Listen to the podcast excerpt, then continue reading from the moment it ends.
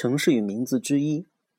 关于阿格劳拉，我所能告诉你的，不外乎当地居民口中常说的话，一系列关于道德的箴言，一系列关于过错的格言，一些奇谈怪论，还有一些对规则的执拗的见解。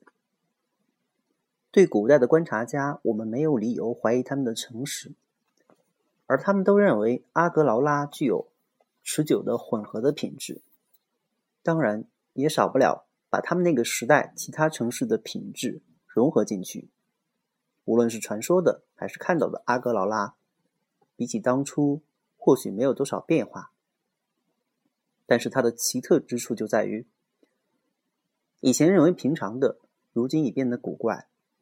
从前以为荒诞的，如今已经成为习惯。而且由于德行和过错观念的改变，使得他们不再带来美誉或恶名。就这一方面的意义而言，有关阿格劳拉的一切说法都不属实。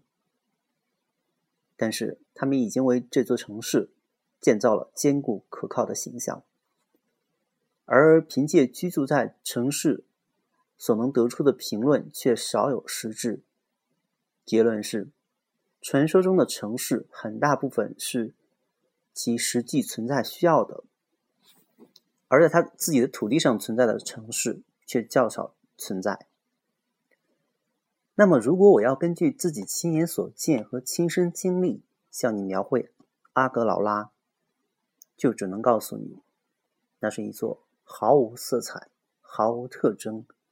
只是随意的建在那里的城市，但是这话也并不真实。在某些时刻、某些街道上，你会看到某种难以混淆的、罕见的，甚至辉煌的事物。你想讲述这件事物，可是那些关于阿格劳拉所有的传说已经把你的词汇给封住了，你只能重复那些传说的话。却讲不出自己的话来，因此，当地的居民始终相信他们居住的是一座建立在自己名字之上的阿格劳拉城，而不能发现那座生长在自己土地上的阿格劳拉城。虽然我愿意将记忆中将这两座城市区分开保存。但是只能向你讲述其中一座，另外那座则无法用言语表述，因为它早已消逝。